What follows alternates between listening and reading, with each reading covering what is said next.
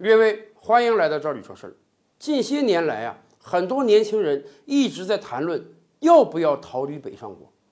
一方面，逃离北上广，生活压力和生存压力能更减轻一些；而另一方面，也会给我们北上广这些大都市啊减一减压。大家知道吗？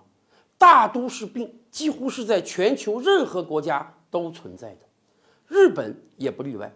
最近啊，日本东京为了减轻人口压力，甚至通过了一项动议，要给离开东京的年轻人一个巨额补助。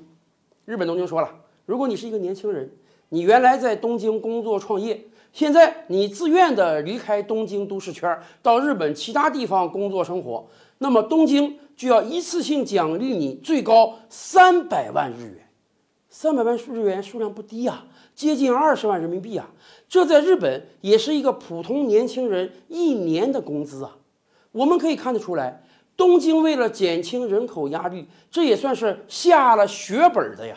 其实啊，相比于我国的各大都市啊，东京的人口压力是更大的。为什么？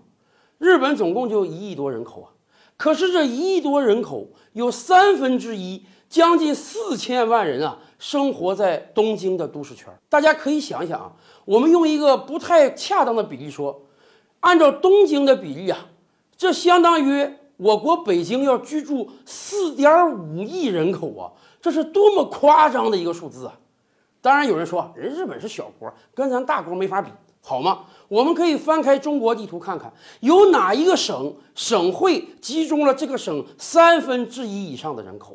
很难出现呀。所以说，日本的人口聚集效应已经太强了，给首都带来了太多的危机。这些年来，我们一直在说啊，日本有人口危机，日本人口一直是在减少哦，死亡的人比出生的人还要多。可是这是全日本平均而言。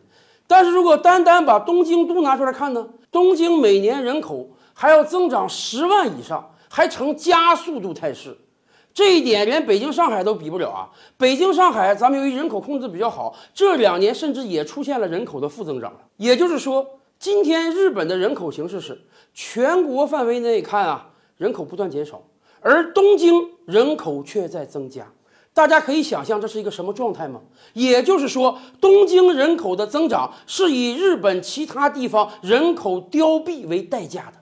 我们以往的节目就跟大家介绍过，今天在日本很多乡村呢，甚至出现了无人村和一人村，偌大个村庄空无人烟，而且这种无人化现在正在慢慢向日本的小城镇、小城市发展。假以时日，如果不控制的话，恐怕未来日本只能剩下比较大的几个都市了，其他所有的乡村乡镇全部会无人化掉。现在就有日本学者统计说啊，由于无人化而荒废的土地和房屋数量已经相当惊人了。一方面，小乡村、小城镇没有人居住；另一方面，人口不断的向东京涌入。这既造成了土地和房屋的巨大浪费，又造成了东京居民生活成本的不断攀升。我们可以给大家看一看几张图啊。你如果在东京生活，几乎无时无刻，你身边都充斥着人群。不管是你逛商场、过马路、坐地铁，你身边总是有那么成百上千的人。可即便这样，还有大把的日本人要往东京涌去。所以呀，东京没有办法了。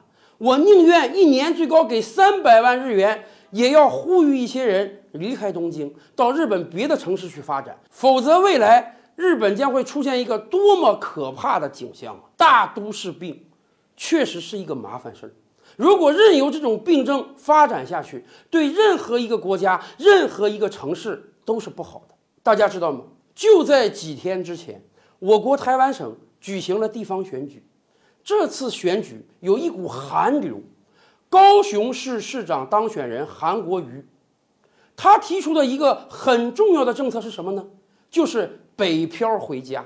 对于我国台湾省的台湾同胞来讲，他们也有北漂的概念。很多台湾中南部的青年人都到台北去发展，远离自己的家乡和故土，结果造成了台湾中南部民生凋敝。经济不振，而台北生活压力奇高，同时，一个又一个家庭，一对又一对父子母子，还要承担骨肉相离的痛苦。所以，韩国瑜说呀，要让北漂青年回家，要让中南部的青年回到中南部的城市建设自己的城市。但是，前提是。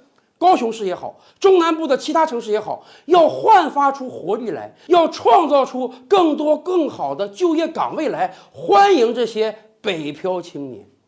这也给我们提供了一个思路：如果我们希望我们的青年逃离北上广，那么起码回到家乡，家乡的当地政府要帮助他们创造出合适的岗位来。